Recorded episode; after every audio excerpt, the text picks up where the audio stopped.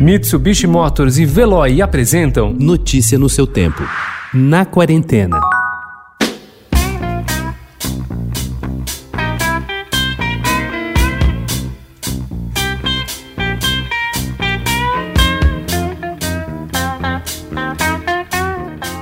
Sete meses de silêncio. A Casa de Esquina, na Rua dos Chanés de Moema, em São Paulo, inspirada na cultura dos três povos de New Orleans, consagrada como uma das principais passagens do jazz e do blues no país, fez uma das pausas mais incômodas na noite de São Paulo.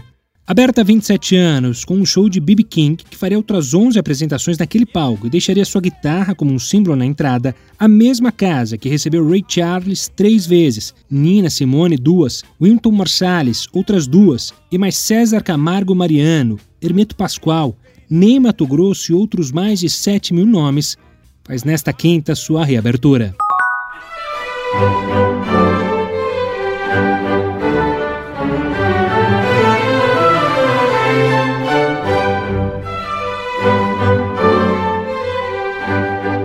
215 dias depois, a Sala São Paulo volta hoje a receber o público. O novo normal é bastante diferente da realidade anterior à pandemia. Concertos mais curtos, duas sessões de apresentação por dia, apenas 480 pessoas na plateia. Desde agosto, a orquestra tem realizado concertos na Sala São Paulo, transmitidos pela internet, mas sem público, o que se tornou possível com a decisão da Prefeitura de permitir o retorno de atividades culturais na fase verde do Plano São Paulo. Paulo. As transmissões pela internet não serão mais realizadas apenas pontualmente, como a orquestra fazia antes do início da pandemia.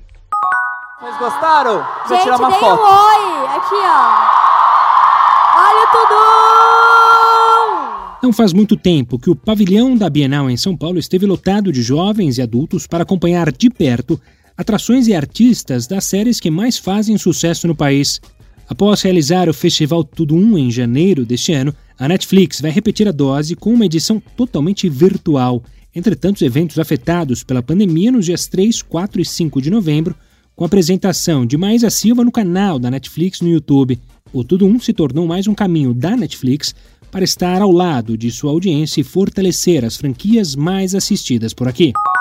Sabe aquele compromisso que vira uma roubada?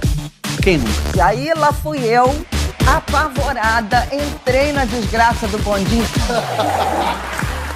Assim como Lady Night de Tata Werneck, que depois de fazer sucesso no Multishow, foi exibido também na TV aberta, Que História é essa, Porchat, apresentado por Fábio Porchat no GNT, trilha o mesmo caminho e estreia nesta quinta-feira na Globo após o The Voice Brasil. Vão ao ar os melhores momentos da primeira temporada da atração, exibida no ano passado no canal Pago. O grande trunfo do programa são as histórias reais, inusitadas ou deliciosamente nonsense, contadas por famosos e anônimos que durante o relato são conduzidos com a habilidade e o bom humor de Porchat. Notícia no seu tempo. Oferecimento Mitsubishi Motors e Veloy. Se precisar sair, vá de Veloy e passe direto por pedágios e estacionamentos. Aproveite as 12 mensalidades grátis. Peça agora em veloy.com.br e receba seu adesivo em até 5 dias úteis. Veloy, piscou, passou.